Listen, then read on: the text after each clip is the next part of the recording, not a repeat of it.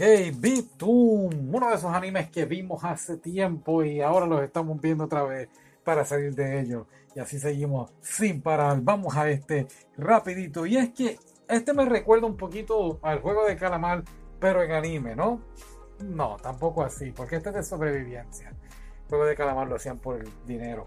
Pero en fin, aquí te encierran en una isla y tienen que matarse unos a otros con... Más bien les dan una bolsa llena de bombas. Cada bomba es distinta. eh, algunas son por control remoto, otras son por tiempo, otras eh, son cuando las tiras al momento y así. Entonces se tienen que matar. Cada uno tiene en las manos como una especie de diamante verde. Diamante no, sería esmeralda, ¿verdad? Y en fin, tienen que conseguir 7. ¿7? 7. Y cuando consigues 7, pues puedes escapar de la isla. Así que podemos deducir entonces que hay un sinnúmero de personas. Creo que son alrededor de 30 mencionan en uno de los episodios. Así que el, el anime es basado en un videojuego que los personajes juegan en el anime. No todos los personajes, pero es un, basado en un videojuego, como si fuera un juego de simulación real. Y entonces, pues la idea de que ellos caen ahí es si tú tratas mal a una persona en el mundo real, pues esa persona te nomina y entonces como castigo te mandan a la isla. sí. No es un anime para niños, es para adultos. Tiene temas muy, muy fuertes: eh, suicidio, violación. eh, sí que es algo muy fuerte. Ahora, como dije, terminan en la isla, se tienen que asesinar los unos a los otros. Y la idea más bien es.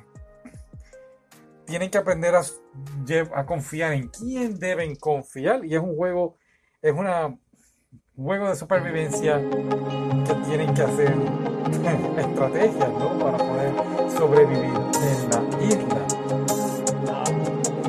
Está muy bueno. Está, de verdad que a mí me gustó. Claro, son temas poquito impactantes.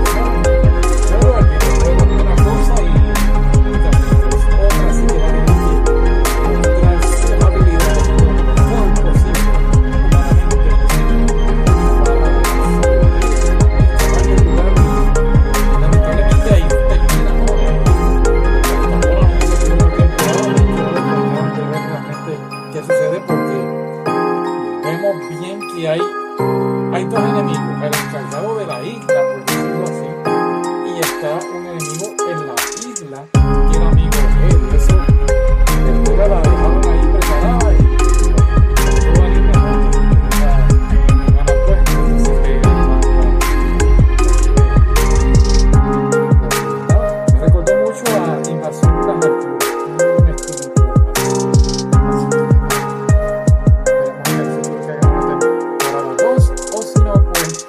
tener tiempo para leer el manga. Bye bye.